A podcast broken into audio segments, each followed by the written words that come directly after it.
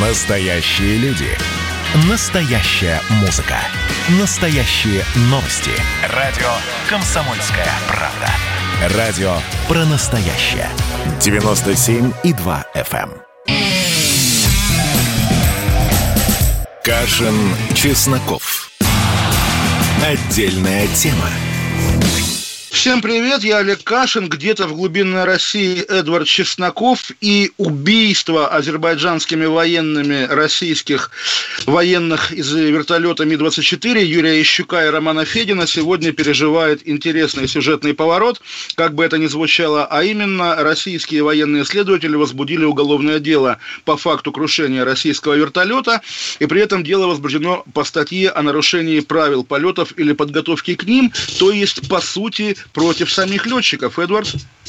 Да, очень странная история, но я хочу сказать, что вертолет, может быть, кто-то об этом не знает, он совершенно легально и легитимно базировался на той самой нашей базе в Армении, в Гюмри, 102-я российская военная база, и, собственно, летел. Единственное, чего я не понимаю, что нам четко не объяснили, в чем была задача вертолета, там, боевая или не боевая, куда он летел. Если он доставлял какой-то груз, то почему ничего не известно об этом грузе. То есть я не занимаюсь victim blaming, да, я просто хочу, чтобы нам объяснили.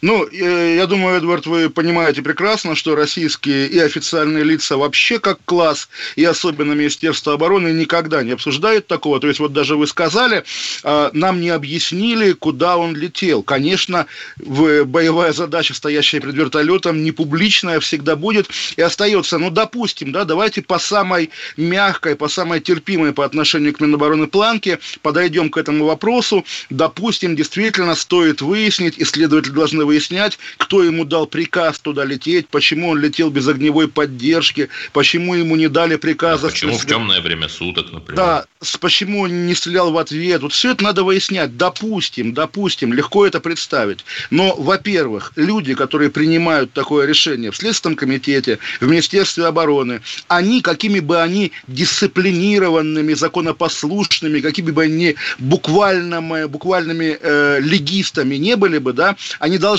понимать, как это выглядит. И выглядит это буквально и как victim blaming, и как тем более после того, как азербайджанцы признали свою вину, пообещали... И даже пообещали провести тщательное расследование. Да, да, да, и прокуроры созванивались. Вдруг российская сторона как бы по умолчанию признает какую-то ошибку, хотя, откровенно говоря, это не в привычке российских официальных лиц признавать свои ошибки. И обычно, да, ну все-таки не так себя ведут. Нет такого, что, ой, вот мы погибли, наши люди погибли, значит в нас дело, в нас. Это какая-то новинка и какое-то тоже желание понравиться нравится азербайджанцам, что ли. Это действительно и пиаровски провально, и аморально. Тем более мы понимаем, выпрыгнул штурман, выживший член экипажа, и сейчас еще окажется, что он будет обвиняемым по этому уголовному делу. В общем, надеюсь, надеюсь действительно, что здесь какая-то ошибка. Понятно, что это такая наивная надежда, но поскольку об этом сообщил со ссылкой на источник Интерфакс, может быть, корреспондент Интерфакса что-нибудь напутал. Давайте пока до официальных комментариев из этого исходить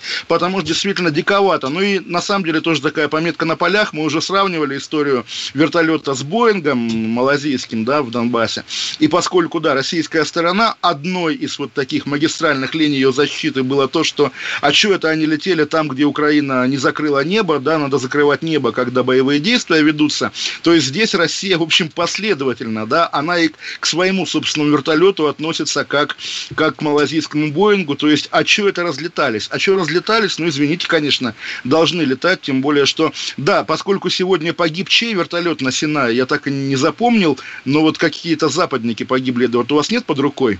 Нет, непонятно, э, совершенно ну, непонятно. Ну, Вчера был взрыв в Саудовской Аравии, да. гранату бросили на кладбище. Сегодня вертолет вот какой-то, вы говорите, про, не знаю. Про, про, просто вот тоже закон парных явлений, да, когда вот мы уже успели эту тему обсудить, как-то откричать по ней и так далее, и вдруг, что там больше людей просто погибло, под рукой опять-таки нет, и вдруг, да, на Западе оказывается что-то еще более ужасное, и каждый раз вот пропаганда, да, условно говоря, получает в свои руки такой инструмент, инструмент. Нет, ну, Смотрите, это был вертолет вообще... с миротворцами США, который потерпел крушение в Южном Синае, что в Египте. Там были пять американцев, гражданин Франции и гражданин Чехии. Ну вот, в общем, такой интернационал. Но тоже скорее такая заметка на полях. А еще такой момент, поскольку сегодня было большое выступление министра иностранных дел российского Сергея Лаврова. И местами... Да, который я слушал. О, лично, да, сидели в зале? О, это там не было зала, это была коронавирусная онлайн-трансляция. А-а-а. Понял, хорошо. Ну, в общем, да, он там выступал, э, осветил широкий круг вопросов, и в частности, вот меня, как, опять же, даже не гражданина, а вот, как вы, Эдвард, говорите, пошлость, да, обычно в таких случаях, меня покоробила, да, его ссылка на армянское радио, тем более в контексте Карабахской войны. В контексте анекдота какого-то такого совершенно про части тела, чем отличается жизнь от частей тела, тем, что она жестче. Вот-вот-вот, и анекдот грубый, да, прямо скажем, такой про телесный низ, и все ситуации, когда, ну, реально этнические армяне, где бы они ни находились, переживают боль потери. Я сегодня тоже наблюдаю по соцсетям, как они, там, не знаю, сжигают дома в тех районах, которые армянам придется оставить. Ну, собственно, действительно, драма-драма. Собственно, уверены ли мы, что российский глава МИДа должен шутить на армянскую тему сейчас. И, наверное, сам МИД об этом подумал. И для симметрии уже вечером в ответ на выступление азербайджанского посла Бюльбюляглы, выступление тоже было, на самом деле, крайне хамское интервью вчера в РБК, да, ну вот победитель, причем победитель не боевой такой с поля битвы, а советский эстрадный певец со всей своей, так сказать, со всем своим культурным багажом, помните да, его песни? почему же он сказал, а, что вас возмутило? А, про сбитие вертолета он дословно сказал «на войне, как на войне». И вот в ответ на это представитель российского МИДа, анонимный, ну, допустим, это была Мария Захарова, я не знаю, не написано кто, а, заявил, что если бы Россия исповедовала принцип «на войне, как на войне», ответ был бы сокрушительный. Но тоже такой наш с вами, Эдвард, вечный разговор о российской глубокой озабоченности, да, когда в риторике да, все хорошо. не переходит в глухую оборону. Ну да, вот даже сегодня, если видели встречу Владимира Путина с президентом Абхазии, что характерно очная встреча, это редкость в последнее время, и вот они сидят за столом, видео было без звука, там какой-то завтрак такой диетический, да, здоровое питание. И да, тоже видео вот я... без звука, как видео Байдена с Громыко, да, которое все да, обсуждали да, с 2009 года, тоже без звука. Да, и там, кстати, Хантер сидел, как тоже разобрались вот на том видео 88 года. Так вот, и тоже первый комментарий, да, вот под этим видео, которые я видел, э, да, сейчас они договорятся, половину Абхазии отдаем Грузии, а в другую половину вводим миротворцев Эрдогана. То есть понятно, что вот тот опыт карабахского регулирования еще долго будет оставаться, ну, скажем так, спорным с точки зрения российского общественного мнения. Но посмотрим, действительно, я сегодня пока наблюдаю, действительно, вот, ну, отдышались, да, и Пашиняна не свергли. Более того, Пашинян, как мы понимаем, теперь... А, Пашинян еще, еще и укрепился, да, вы об этом? Вы, вы знаете, да, он же теперь арестовывает оппозиционеров, и, как говорят, да, Пашинян срочно превращается в Сарксяна, чтобы понравиться Владимиру Путину, но я думаю, тоже это бесперспективная, бесполезная история. Ну, в общем, да, Пашинян... Да, я хотел бы пошутить, что он превращается в Лукашенкяна, но, наверное, глумиться над фамилиями – это грех. Ну, про Навальняна мы вчера говорили, а про Лукашенкяна, как бы это тоже не звучало, Роман Бондаренко, знаете такую фамилию, наверное, умер сегодня, избитый накануне неизвестными тихарями в штатском и балаклавах, житель центра Минска, который вышел на улицу в тот момент, когда эти тихари срывали с домов красно-белые ленты. В общем, его избили до реанимации, сегодня он скончался.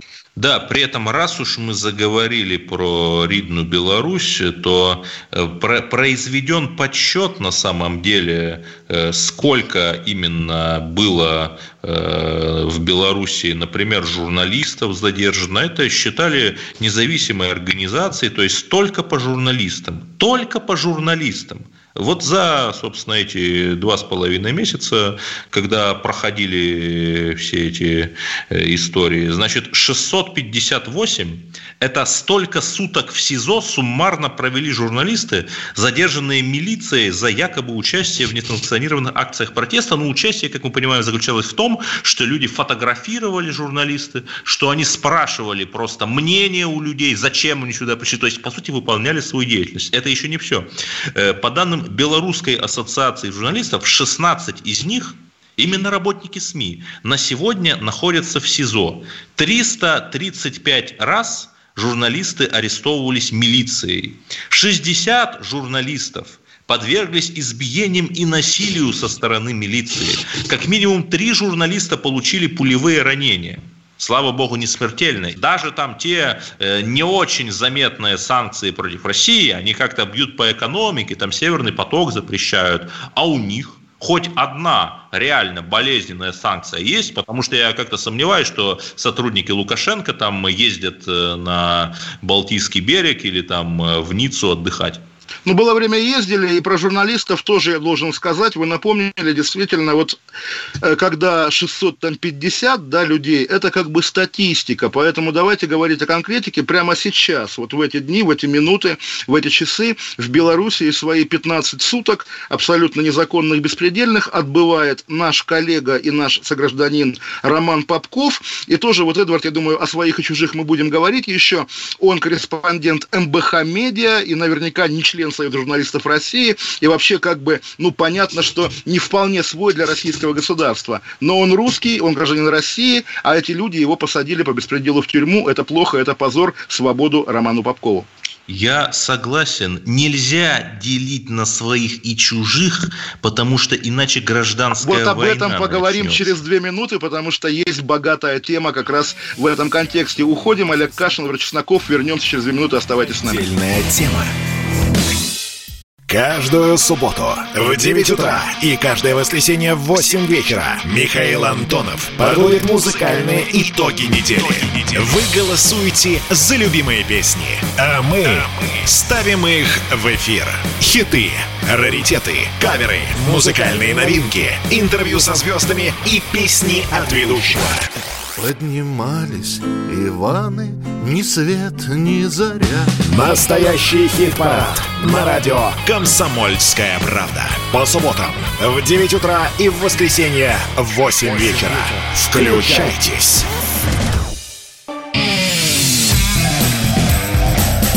Кашин, Чесноков. Отдельная тема. Олег Кашин, Эдвард Чесноков, отдельная тема. И, как я уже сказал, вот э, проблема своих и чужих, тем более своих и чужих для российского государства, сегодня оно задало нам такую буквально этическую задачку. Есть давний проект, известный всем, он называется э, «Тотальный диктант», когда каждый год какой-нибудь популярный российский писатель пишет, значит, текстик на полстранички. Ну, давайте называть по... вещи своими именами. Популярный российский писатель либерального направления. Захар Прилепин, например, да, Эдуард, ну, который тоже писал. Он до 13 года вел авторскую программу на канале «Дождь», так что как бы Ой, все ну, понятно. Слушайте, да не, не, непонятно ну, извините, на, на самом деле. Вас. Не, не, вот об этом тоже будем говорить, потому что здесь вы не думаете, что сейчас вы э, встретите такого вот как раз э, системного либерала, который будет вам доказывать, что все нормально. В общем, в этом году этот диктант, этот текстик пишет а, Дмитрий Глуховский, известный многим по недавнему интервью Юрию, Юрию Дудю, где он произнес весь набор э, тех фраз, которые неприемлемы, я думаю, для Эдварда тоже. В общем, И которые мы называем пошлостями, да, уж извините. Нет, которые мы называем либеральной риторикой риторикой. И в ответ на это новый молодой руководитель Россотрудничества, организации, давно участвующей в тотальном диктанте, Евгений Примаков заявил, что в этом году его контора не будет участвовать в тотальном диктанте. В исходном посте Примакова было сказано, что человек, который называет Россию на Украине оккупантом, никогда не будет выступать на площадках нашего агентства. Потом Примаков это затер и просто написал, что к оптимизации работы Россотрудничества это не имеет отношения. Знаете, потом уже э, это безумно да это безумно интересная схема. То есть помните, когда был известный скандал с книгами и нанопылью одного высокопоставленного лица, то э, не само лицо, в общем, свою позицию выразило, а Владимир Соловьев, нами любимый, э, как бы донося это по-гомеровски, то есть не Одиссей нам рассказал, а Гомер нам пересказал рассказ Одиссея, десятилетний Одиссей и так далее. Ну, в общем, если вот вы... Андрей Медведев, да, Андрей Медведев да, да. которого мы очень любим, вот он как бы от себя себя, но, в общем, понятно, какие механизмы, как бы рассказал, в чем причина. И вроде бы никто ни при чем. Ну, в общем, что мы имеем? Мы имеем, во-первых, да, что столкнулись, вот я поэтому и говорю, не пугайтесь, Эдвард, перед вами, ну, по крайней мере, необычный либерал. Столкнулись две практики, да. Одна, назовем ее по имени, наверное, главного ее вдохновителя в правительстве многолетнем всеславянская практика. Человек интеллигентный, культурный, великий библиофил, наверное, у него самая большая личная библиотека в России, самая крутая. Он даже иногда издает сканы своих книг из своей коллекции в виде Михаил специальных изданий. Михаил Сеславинский, министр печати, да, многолетний, именно по книжным делам. Вот, а он действительно... Но ну, технически не министр, а глава федерального Да, ну, естественно, естественно, да. Ну, как бы, да, все там друзья, знакомые называют его министром. Ну, неважно, вы правы, да. В общем, действительно, это человек вот того круга, в котором самые модные российские писатели, действительно, там, Быков, Улицкая, там, Дина Рубина и так далее, и так далее. В общем, ну, как бы Глуховский Дмитрий из этой... Быков, да, из этой, я Иванов, Быков и сказал, да. Да, из этой плеяды. Да, а, эта практика давняя, опять же, назовем ее системно-либеральская, столкнулась с унтерпришибеевщиной, когда а, вдруг вот одно второстепенное, но тем не менее важное российское правительственное агентство, Россотрудничество, досталось человеку со взглядами. Со взглядами, ну вот как раз такого Захар Прилепинского типа, когда есть либо просоветская лоялистская точка зрения, и и против нее есть враги. И вот Глуховский враг, и врага он не допускает, выступая, естественно, таким абсолютным, во-первых, унтерпришибеевым, а во-вторых, все-таки, извините, Эдвард, Я... когда, когда, подождите, одна фраза еще, чиновник, когда руководствуется личными и вкусовыми, и политическими пристрастиями для решения по общественно значимому вопросу, это как бы некрасиво, неэтично. Россотрудничество мы понимаем, конечно, что для любого российского чиновника его ведомства это буквально частная лавочка, но формально же это не так, понимаете? Э, Олег Владимирович, э, понимаете, если, например, мне скажут на площадке, где я присутствую, что там Кашин подлец, то я в зависимости от ситуации или встану и уйду, или залеплю пощечину, или как-то буду отстаивать, потому что есть там элементарные э, принципы этики. И я считаю, что Примаков-младший Э, которого мы все очень любим, которого мы критикуем периодически, он исходил не из этой, как вы изволили выразиться, унтерпришибеевщины, а из элементарной этики. Потому что я не могу себе представить, чтобы на условно-американском или английском тотальном диктанте звучал бы текст, где говорилось бы, что рабство это хорошо, там, что черные это генетические рабы и так далее, и так далее – ну не могу. Прекрасно. А в тексте Глуховского что-то есть про генетических рабов? Понимаете, текстов Глуховского мы не видели, но я уверен, что это вот примерно то же, что он хотел бы вложить в свои тексты. Хотя при том, что между писатель Глуховский строк. хороший, у него роман между, «Сумерки» очень талантливый. Меж, между строк, да, Эдвард? Ну, что, что такое между строк, действительно? Более того, про рабство нет, но как раз, вот не знаю, представить себе французского писателя, который, что называется, пересказывает французскую историю как э, череду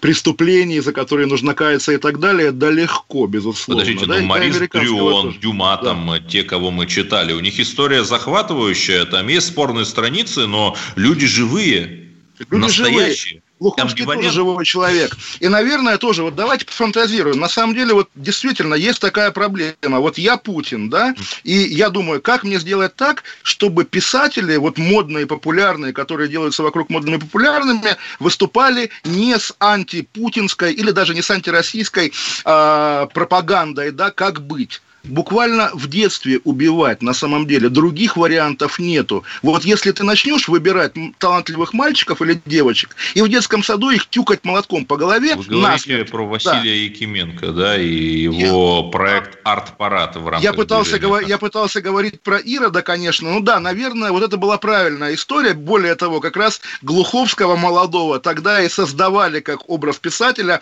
те же силы, те же круги, При которые этом, ну, делали... Ну, давайте назовем своими делали... именами, там, Константин Рыков. Константин там, Рыков, разумеется, да. Ну, тогда такой сурковский медиа-менеджер, да, естественно. Глуховский оттуда, вот из него выращивали правильного про-путинского, про-кремлевского писателя, а не смогли, не справились. Нет, На но я деле... думаю, что как только он слез с грантов, условно говорю там с грантов, да, с гонораров вот этих пресловутых, с чемоданов пресловутых от дяди Славы, то все как-то, все вернулось на круги своя. Не, не, дело не в этом, просто это на самом деле, конечно, утопия добиваться того, чтобы большинство художников были были по умолчанию лояльны. Это действительно так не бывает никогда. И поскольку вот эти наши чиновники от Примакова до Путина не понимают этого, у них это не укладывается в голове, они видят в этом проблему. Проблемы нет. Проблемы нет. И функция государства не в том, чтобы воспитывать писателей политруков, да, таких как Прилепин, а чтобы хранить и оберегать всю а, культуру. И Мой милый литературу. Олег Владимирович, это не только функция государства, это функция издателей и менеджеров от литературы. Я вам расскажу про бездуховную Америку,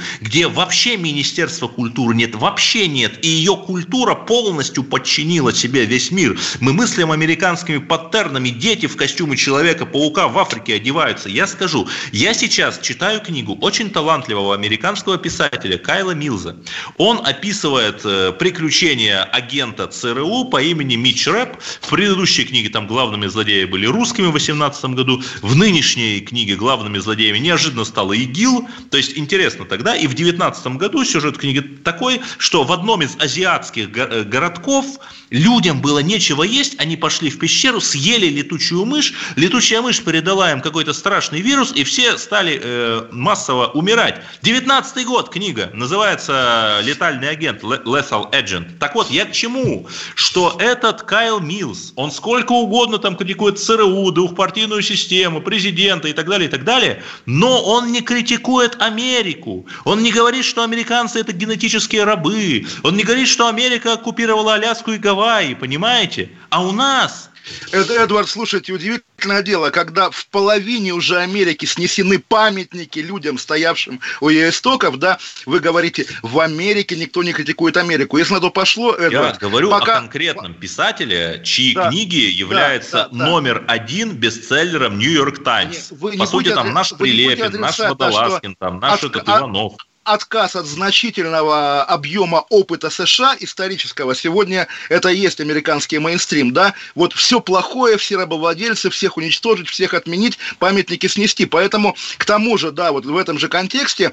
имея в виду, что значительная часть людей в России и в процентах, и во влиянии, да, разные люди, так, так много, допустим, у нас, извините, сталинистов, которые считают народ рабами по факту, поскольку сталинизм – это рабовладение, естественно, да, поэтому говорить о том, что вот, значит, кто-то оскорбляет. Сталинизм оскорбляет гораздо сильнее, поэтому я бы отменил как раз... Подождите, тогда Прилепина вообще тоже нельзя записывать в патриоты, и нельзя ему в этой логике давать тотальный диктант. Прилепин патриотический писатель, кстати говоря, вот зря вы даже в те он, годы... Кстати, подождите, он, кстати, в 12 году э, этот тотальный диктант ему был поручен, то есть тогда он вполне себе был таким либералом и дождевиком. Ну, не был он либералом никогда просто. Вы не спрашивали его. его Но позиции. оппозиционером был, окей. С вам... Навальным он там создавал свою партию под названием это, «Народ». Это, это было гораздо раньше. Более того, он и сейчас, как вы понимаете, оппозиционер, лидер непарламентской партии, которая на что-то претендует. В общем, резюмируя, естественно, роль писателя Глуховского в русской литературе, допустим, спорная, ни от какого чиновника зависеть не может, потому что литература устроена не так. Более того, это Дмитрий Глухов Примаковский будет, будет решать, хороший чиновник Примаков или плохой. Сейчас Примаков проявил себя плохим Нет, чиновником. Это все-таки Глуховский... будет решать история и конкретные а KPI сотрудничества. Историю, Если будет историю, больше людей русский язык учить, значит историю, хороший Примаков чиновник. Историю, Дайте ему хотя бы год поработать. Историю, историю напишет писатель Глуховский, может быть, к сожалению, но так устроен мир. Всем пока на пять минут. Вернемся через пять минут. Олег Кашин. Поговорим про схемы. Как... Тема. Георгий Бофт. Политолог, журналист, магистр Колумбийского университета, обладатель премии «Золотое перо России» и ведущий радио «Комсомольская правда». Авторскую программу Георгия Георгиевича «Бофт знает». Слушайте каждый четверг в 17.00 по московскому времени. А что такое деньги по сравнению с большой геополитикой? Мы денег тут не считаем. Кашин, Чесноков. Отдельная тема. Олег Кашин, Эдвард Чесноков. И по просьбам слушателей легендарная рубрика «Схемы». Эдвард. Мой милый Олег Владимирович, продолжая наши литературные экзерцисы, мы регулярно возмущаемся, что на лондонские и прочие бук-экспо выносят, вывозят на государственные деньги писателей, ну, мягко говоря, либерального лагеря, у которых там специфические взгляды а, а, а, на русский язык на Украине и на Крыме и так далее. Пожалуйста, это их право, в общем, да, мы же за демократию, но давайте назовем этих героев кто же, кто же вывозит этих замечательных писателей, чьи фамилии нам известны? Это Ельцин-центр. Вы упомянули господина Сеславинского, многолетнего главу Роспечати.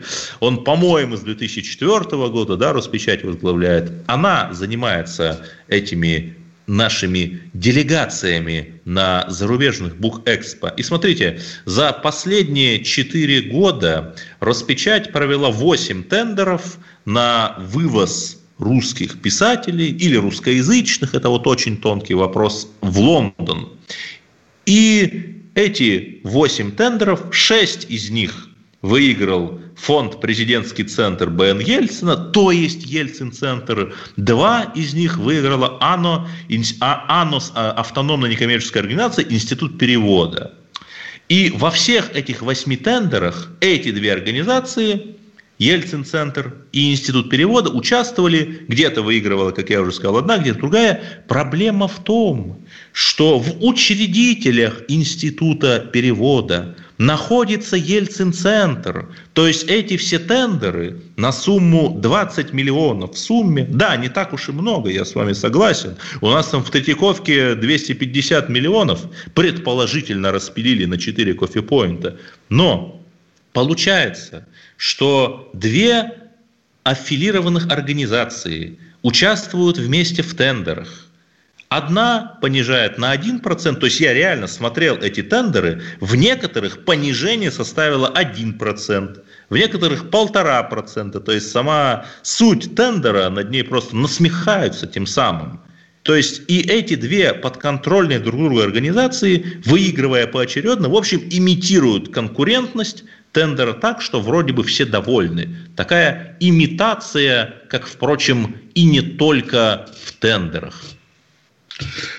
Что же делать, Эдвард? Просто понимаете, как не мы знаю, вчера... Э, выступите адвокатом, скажите, что это нормально. Не, как мы вчера, позавчера говорили про Третьяковку, да, естественно, любая вот такого рода структура государственная, занимающаяся такими делами, она всегда делает что-то, что при желании можно истолковать как коррупцию, конфликт интересов, чего угодно. Здесь вопрос к правилам и вопрос к тому, что действительно главный смысл системы в том, чтобы люди, любые люди на этих, на этих позициях оставались подвешенными. Но вот ваш общий пафос такого рода, да, он был бы более убедителен, если бы вы сказали, они отправляют за государственный счет в Лондон, там, не знаю, Быкова, Улицкую и Глуховского, а я бы отправил, хорошо, Прилепина и назовите второго писателя правильных взглядов, того русского писателя, книгами которого зачитываются молодые патриоты, когда идут в бой в Донбассе или в Сирии или в Карабахе, или когда сидят в Москве, болея за судьбу Родины.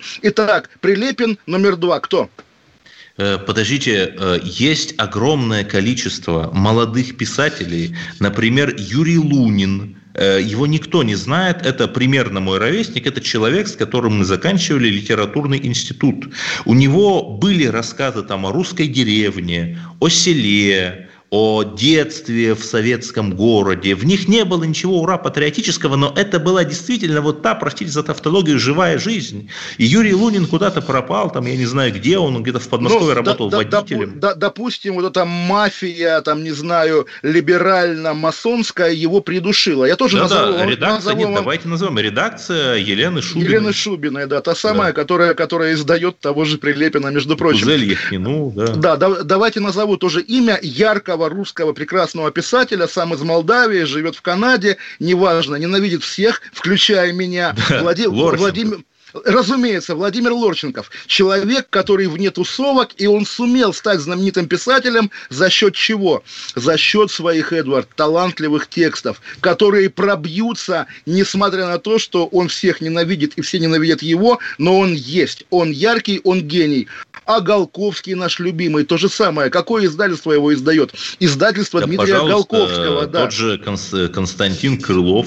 Конечно, конечно, конечно, именно так. Но вот он, эти был, это, он в полной, по, на полной маргинальщине какой-то был. Вот Крылов, Голковский, те писатели. Да, но из, извините, маргинальщина, но спустя полгода, сегодня полгода, как Крылов умер, мы с вами с нежностью и теплом вспоминаем его имя. А имена каких-то, вот там, не знаю, наверняка же каждый год какие-то люди там в конкурсе к юбилею Победы сочиняют какие-то тексты про ветеранов, которые в макулатуре макулатуру превращаются моментально. И вот так устроена литература, естественно, и более того, вот интересное сближение. Ельцин-центр, да, я не знаю, есть ли там это имя, но я та также знаю прекрасно, что в начале нулевых какую-то общественную структуру, очень серьезную, очень влиятельную, отвечавшую за выращивание молодых писателей, через которую прошли как раз юные и Шергунов, и Прилепин, и даже Бабченко. Эту структуру возглавлял Сергей Филатов, глава администрации президента Ельцина в 93-96 году. Нет, ну, понятно, кого да. эти либералы продвигали в лице Филатова. Либералы продвигали Прилепина и Шергунова. Э, и тот, и другой обязаны Филатову своей литературной карьерой. Так, так, опять же, этот мир устроен. Но вот ничего Я не вам, поделать. Вот вы меня спросили, а кого хорошо, а кого, если не Улицкую, там, а кого, если не Гузель Яхнил? Да, пожалуйста, вам имя Сергея Каргашина что-нибудь говорит, который, между прочим, в Черняховске Калининградской области родился рифмуется. Говорит? Да, и рифмуется с Кашин. Нет, не говорит. Это этом, человек, который, да, рифмуется с Это человек, который написал вот эти стихи «Я русский, спасибо Господи», которые вошли в учебник по русской культуре. И он жив, он наш современник. Он 65-го года рождения. Понимаете?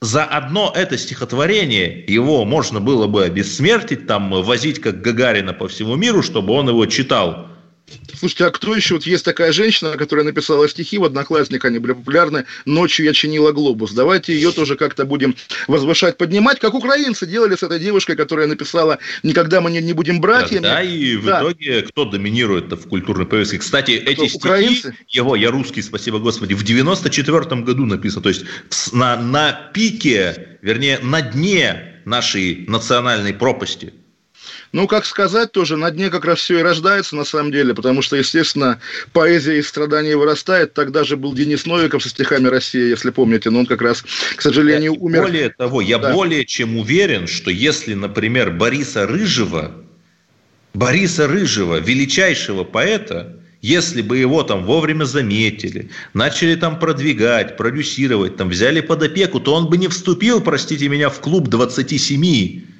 я это метафору говорю, что... Э, ну, Эдвард, э, да, просто вот так сказать. А если бы Курта Кобейна заметили, он бы тоже не вступил в клуб. Это такое сослагательное наклонение. Давайте прямо вот тоже вырвемся из этой темы. И горячая новость, такая лондонская, но я думаю, она вас тоже впечатлит. Представителя аэрофлота в Великобритании Дмитрия Федоткина, знаете что, Эдвард? Что, э, отравили как Скрипаля? Арестовали, наши арестовали, русские арестовали по подозрению в государственной измене. Он передавал секретные сведения британской разведки. Слушайте, Более ну... того, вы знаете, у меня есть даже версия. Давайте я сразу Давайте. выброшу в Айкумену. Помните же, как сайт Insider, да, такой вот, буквально по слухам близкий каким-то западным разведкам, публиковал как раз данные о полетах, да, и Чепиги и Мишкина, и прочих грушников в Европу. И я легко допускаю, что как раз эти шпионы платили нашему представителю Аэрофлота. Поверю охотно, поверю, прям вообще поверю. Ну, понимаете, я считаю, что э, каждая большая корпорация есть отражение общества, и, наверное, там есть какие-то люди, которые Марию Певчих тайно провезут в Лондоне в чемодане под видом дипломатической почты. Я, раз уж мы заговорили об этом зарубежном дискурсе, хотел бы сказать о хорошей, практически оттепельной новости. Майкл Кальви, простой русский человек Майкл Кальви, основатель инвестиционного фонда «Баринг Восток», освобожден из-под домашнего ареста аж на Верховный суд РФ принял соответствующее решение. И, наверное, в той коронавирусной слякоти и ноябрите, который надвигается на нас, это хорошее решение, ибо он полтора года находился в местах не столь отдаленных. Но Наверное, и так, это хорошо. И также вы, вы понимаете, почему его отпустили, потому что он подписал мировое соглашение с компанией FinVision Артема Аветисяна, собственно, его контрагент, который, собственно, и который его и посадил. В итоге, по, по сути, Калви отдал все и собственно, отдав все, получил свободу. Отличная сделка, слава свободе. Еще интересная новость. Мы начали с российского вертолета, который сбили азербайджанцы, и Владимир Путин, в частности, сказал, и мы повторили, потому что Путин мощнейший источник, фактически, да, имя одного из летчиков лейтенант Роман Федин, сказал Путин. На самом деле фамилия лейтенанта Роман Федина. Федина, то есть, понятно, в бумагах опечатка. Вот, соответственно, камчатская пресса нашла его родню, Федина, его фамилия Федина. Давайте иметь это в виду. Да, и э, мы в следующем блоке поговорим о межнациональной дружбе, поразжигаем... Э, и любви, что, и любви, да, Эдвард, да, как бы потому это что в Калининградщине Кашинское происходят какие-то совсем дикие дела. 11-летняя девочка забеременела от своего отчима, мигранта из Средней Азии. Вернемся через, через две минуты. Олег Кашин, Владимир Чесноков, отдельная тема, радио «Комсомольская правда». Кашин, Чесноков. Отдельная тема.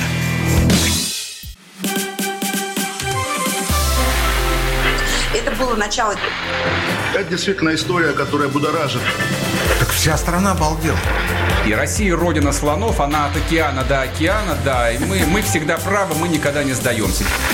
И самое главное, что же будет дальше? Комсомольская правда. Это радио.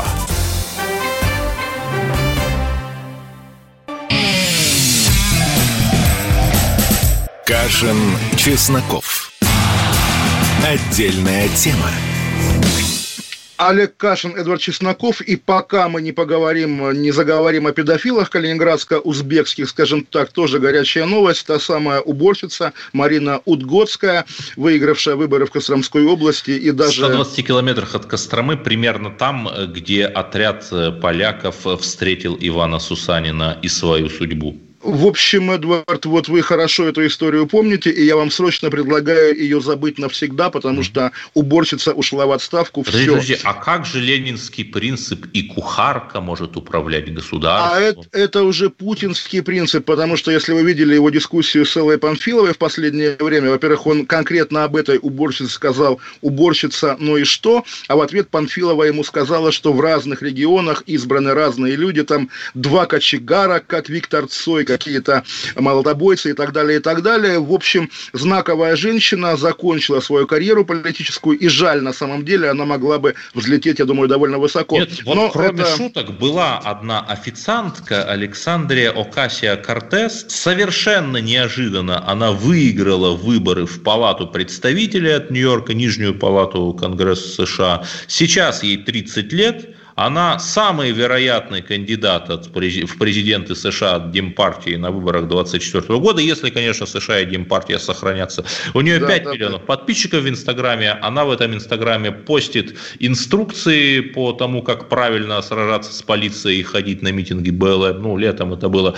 Так, может быть, и к лучшему, что уборщица-то ушла из политики, а то у нас была бы своя полная Александрия. Ну, в общем, да, если бы все люди, которые вызывают сомнения, куда-нибудь ушли, мы бы, Эдвард, остались бы с вами наедине. Итак, что случилось у меня на родине? Откуда да. там узбеки, Эдвард? Расскажите, пожалуйста. Понимаете, это какая-то чудовищная история. Вот э, этот самый товарищ, азиатский гражданин, жил с женщиной, и ей, ему приглянулась ее 11-летняя дочь, используя свое физическое превосходство и ее беспомощное состояние, он, в общем, делал то, что там это из разряда не 18 плюс, а, наверное, 21 плюс. Вот. Есть э, несколько явок с повинной от него, то есть человек уже признался, насильнику грозит срок от 12 до 20 лет. Ну, остается развести руками, хотя, Эдуард, тут я не знаю, помните ли вы, лет 15 назад у Малахова была серия передач про любовь. Тоже девочка 12 лет родила от мальчика постарше, мальчику было лет 19. лет тогда было. Вот, 11 Тоже. лет, да-да-да. И, и причем мам... ее везде называли беременная 11-летка, как будто у нее не было имени. Я еще тогда был совсем мальцом, но я помню это. Вот-вот-вот, да. И эту историю подавали нам как историю любви, хотя, конечно, это абсолютная тоже педофилия. Но вот как раз, ну, действительно, развести руками, сказать, ну, вообще кошмар, кошмар. И, пожалуйста, вот помните, как э, духовное управление мусульман запретило мусульманка, мусульманам жениться на немусульманках? Я хочу, как духовное управление русских, сказать, русские женщины, не будьте дурами, не выходите замуж за среднеазиатских гастарбайтеров. Я бы сказал, э, можно, можно выходить, э, но все-таки, если человек близкой к тебе культура, давайте не будем говорить, что у преступности есть национальность. Ну, ну конечно, есть. она, наверное, есть, но говорить мы об этом не будем. Более того, Эдвард, вот поскольку Калининград, давайте тоже сделаем такую, так сказать, привязку к региону, поскольку я же оттуда, и в моем детстве, в моей юности у нас тоже были гастарбайтеры, из-за границы приезжали плиточники, ремонтеры, из но из Польши. Польши. Конечно, конечно, из нищей Польши в нашу, хоть и нищую, но более сытую и более богатую российскую глубинку приезжали рабочие. И как раз тоже вот поделюсь вообще сокровенным. Однажды у меня поляк девушку отбил, правда, не плиточник, а консул, но все равно было обидно. В общем, да, такие ага, были времена. Консул, и поскольку... Ну, в общем, да, и поскольку сейчас вот, да, там, где были поляки, теперь узбеки, наверное, это деградация Калининградской области, это плохо. А может быть, это какое-то великое переселение народов с востока на запад, а? Есть же целая теория глобального замещения, которая об одном упоминании, которое вас забанят на любой мейнстримной площадке, что вот якобы европейские политики там специально заводят мигрантов, чтобы вот они заместили, заменили коренное население. Пусть будет замена населения, но тогда отдайте нам Ташкент, который, тем более, русский солдат брал еще с генералом Скобелевым. Да, и город Верный, и Семиречи, кстати. Да, да, даже и за Каспийскую область верните, как бы это ни звучало, вот там, в Закаспийской области нашей бывшей, поставили памятник Алабаю, отдайте нам Ашхабад, верните Ашхабад. Красноводск, да, прекрасный город Красноводск. Да. Ну, например, ну, в общем, мы делим, делим карту вот мира, да, русско-имперскую тему толкнуть, это, конечно, вещь очень утешительная для нас, но все-таки давайте не только грезить о чужих землях, но и обустраивать свои. Сколько церквей разрушается, просто разрушается в отдаленных селениях, до которых никому не дела. Ведь это же тоже важно, это не менее важно, чем русский город э, Красноводск. Вот как, как раз когда говорят, что, то есть недавно вы видели, наверное, дискуссию с подачи уже не раз упомянутого сегодня Захара Прилепина о том, что без советской власти мы были, мы были бы неграмотными, и тоже вот в одном из этих многочисленных бесконечных споров кто-то говорит, и вот как советская власть устраивала школы в, в помещичьих усадьбах, и когда вот ты поездил по России и видел руины усадеб, откуда это берется, почему люди верят, что уничтожение наследия материального русского большевиками в том числе, да, это хорошо, это прогресс, это не прогресс, конечно, деградация. И за сто лет э, наша цивилизация, ну, немножко, конечно, поддеградировала. И, между прочим, даже вот этот элемент одичания, про который мы говорим, что называется интимная жизнь низших слоев населения, это же оттуда, как бы это и, ни звучало. Тем 50 тысяч человек уже вакцинировано от коронавируса, какие-то негативные последствия, симптомы у ничтожного процента проявились, и это внушает надежду на два слова, три слова. Все будет хорошо. Все будет, конечно, хорошо, а мы встретимся в понедельник, наверное, уже. Олег Кашин, Эдвард Чесноков. Отдельная тема. Радио «Комсомольская правда». Всем пока, всех обнимаем. До свидания. Чесноков. Отдельная тема.